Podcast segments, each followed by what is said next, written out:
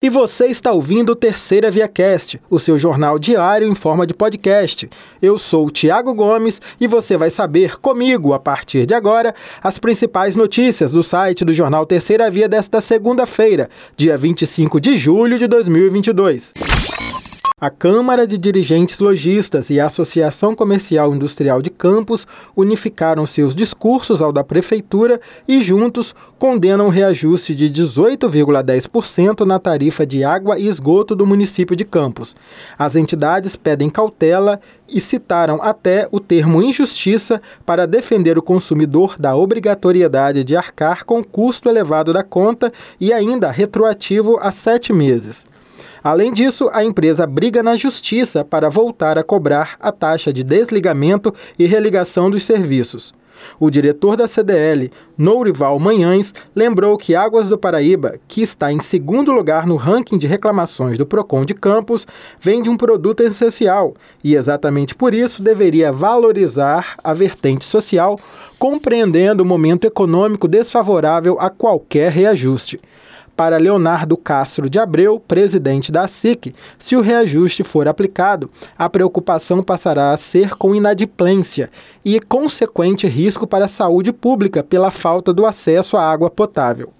Em nota, a concessionária informou que a tarifa referencial de água e esgoto passa a vigorar de forma retroativa, contando a partir de 1 de janeiro de 2022, no valor de R$ 5,47 por metro cúbico, conforme liminar proferida nos autos do processo em trâmite no juízo da terceira vara civil da comarca de Campos dos Goitacazes.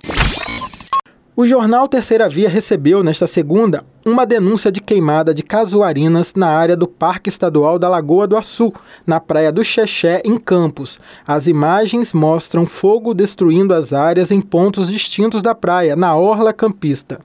Em nota, o parque diz que há fiscalização no local e que, na maioria das vezes, o fogo é colocado pelos próprios moradores. Ainda segundo a nota, sempre que há denúncias, uma equipe é enviada ao local. Quem flagrar o crime ambiental pode acionar os agentes pelos números 27475316 e 981860060, ambos com o DDD 22. O gênero casuarina é um grupo de árvores ou arbustos perenes que pertence à família Casuarinaceae. Nativas das ilhas do Pacífico e Sudeste da Austrália, são muito comuns nas regiões subtropicais, tropicais e temperadas do mundo. São plantas que atingem até 30 metros de altura. Portador de mielomeningocele, o pequeno Christian, de 6 anos de idade, sonha em ter uma vida com mais qualidade. A criança convive com a doença desde o nascimento, mas as limitações vêm aumentando. Essa condição trouxe para o menino outros problemas, como hidrocefalia, bexiga neurogênica e dificuldade na deglutição dos alimentos. Diante de tantas dificuldades, os familiares e amigos decidiram fazer uma vaquinha virtual para reunir recursos para o tratamento com células tronco, o que no momento representa a única chance de melhorar a qualidade de vida da criança. Christian vive em Macaé e o objetivo da família é conseguir juntar 120 mil reais para que ele possa fazer o tratamento no Chile. A mielomeningocele é um defeito da coluna vertebral e da coluna espinhal que acontece nas primeiras semanas de gestação. A coluna vertebral, a medula espinhal e o canal da medula não se formam normalmente. Existe um defeito na formação dessas estruturas cuja causa ainda não é bem definida. O link para doações está disponível no site do jornal Terceira Via. Os empresários campistas esperam registrar um aumento de até 15% nas vendas para o Dia dos Pais, que este ano será celebrado em 14 de agosto. De acordo com o presidente da Associação Comercial Industrial de Campos, Leonardo Castro de Abreu, as datas comemorativas voltaram a aquecer o setor, mesmo que de forma tímida. Ele disse ainda que a pesquisa de preços as promoções e antecipação das compras são fundamentais para se fazer uma boa compra e fugir da correria de última hora. Dados da Confederação Nacional de Dirigentes Logistas apontam que este ano cerca de 100 milhões de brasileiros vão às compras para a data. A expectativa é de que o Dia dos Pais venha movimentar cerca de 20 bilhões de reais. A data é mais uma oportunidade de venda nos mais variados segmentos do comércio e serviços. A Secretaria de Estado de Educação do Rio de Janeiro está com inscrições abertas para contratação temporária de professores para atuarem na modalidade de educação especial. As vagas podem ser preenchidas por professores de fora da rede estadual de ensino e por servidores da secretaria. Para se candidatar à vaga, os docentes interessados devem comprovar pós-graduação em áreas específicas de educação especial, posterior à licenciatura nas diferentes áreas de conhecimento para atuação nos anos finais de ensino fundamental e do ensino médio. A inscrição começou no último dia 22 e permanecerá aberta até o fim do ano letivo de 2022, podendo ser feita exclusivamente pela internet. O link para se inscrever também está no nosso site.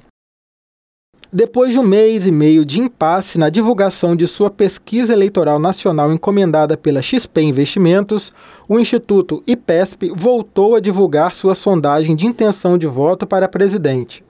De acordo com o novo levantamento, publicado nesta segunda, o ex-presidente Luiz Inácio Lula da Silva, do PT, lidera a corrida com 44%, frente aos 35% do presidente Jair Bolsonaro, do PL.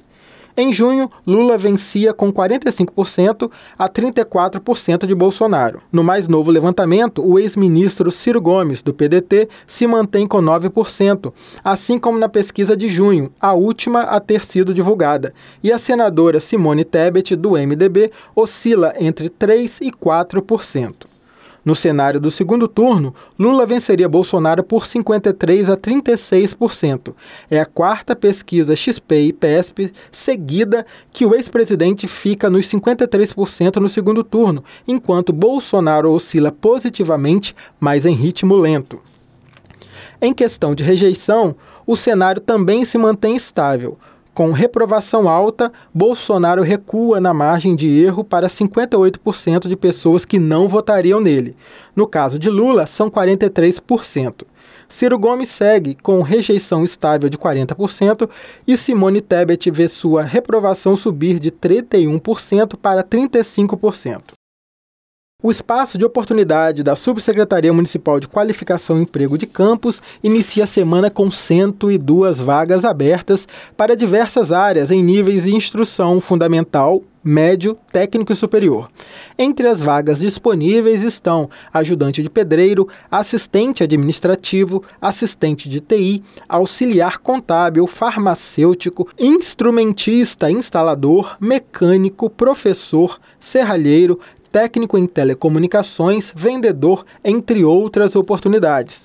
A coordenadora de recursos humanos do Espaço da Oportunidade, Isabela Muniz, explica que o interessado que se cadastrar a uma das vagas deve apresentar os seguintes documentos: CPF, RG e carteira de trabalho.